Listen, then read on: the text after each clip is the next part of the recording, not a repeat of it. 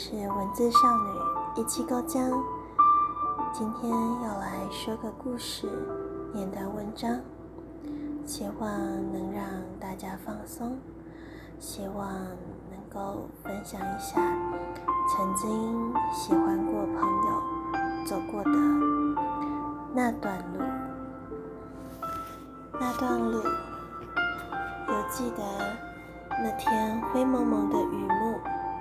逼得你心不甘情不愿地撑开了伞，放弃对连帽外套的坚持，而你的笑容仍是不顾阴雨绵绵的灿烂。职考结束，如释重负的你拉着我走进休息室，还硬是扯了个让我妈认识一下的烂借口，即使满心欢喜，仍满腹狐疑。你像个长不大的小孩，同妈妈顶嘴，得到的共识竟是你陪我走到车站，无视我的阻拦，径自带着我离开。那段路从未走过，却不知为何，只因为有你，放心谈天说地。今天法律系的迎新恰巧在那附近。提早离开的我，陪着高雄的新朋友走到车站，同样的那段路。一中的路口，朋友差点无视红绿灯，而当时你分享高中三年常有的翘课。大圆柏后门的阶梯，朋友仍未搞清楚所在位置，而当时你撑伞灵活踏上阶梯，同时回头叮咛我留意积水。进大圆柏前门处，朋友拿出手机准备联络妈妈，而当时你正谈论数乙的手写题组，数据分析的范围粗心基本错误，自豪之后的解题却未受影响。走出大圆柏，我与朋友挥别，稍稍瞥了眼后火车站的行人专用号志，当时你放慢步速。聊着绿灯秒数十分不友善，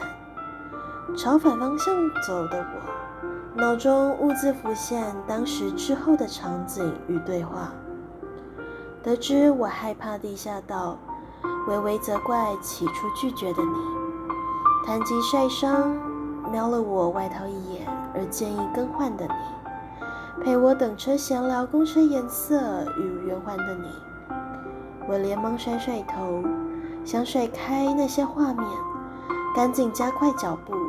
似乎能借此逃离什么。理智上相当清楚，我们只是普通朋友，没有任何发展可能的朋友，却仍由着你的身影浮现于我的生活处处，由着自己再度无可救药的陷入，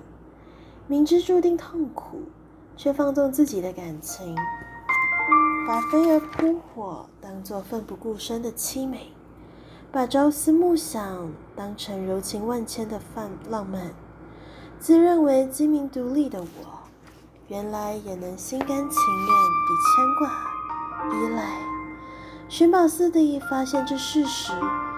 竟有种微甜的苦涩。信誓旦旦地说明对于强烈事业心的向往与执着。不屑一顾地表示对于儿女情长的轻蔑与舍弃，终究败在自己的情关，一切成了讽刺的荒谬。那现在我来说说这篇文章。那时我喜欢的是我的一个朋友，当时我们才高中刚毕业，他去考职考，我就陪着他去了。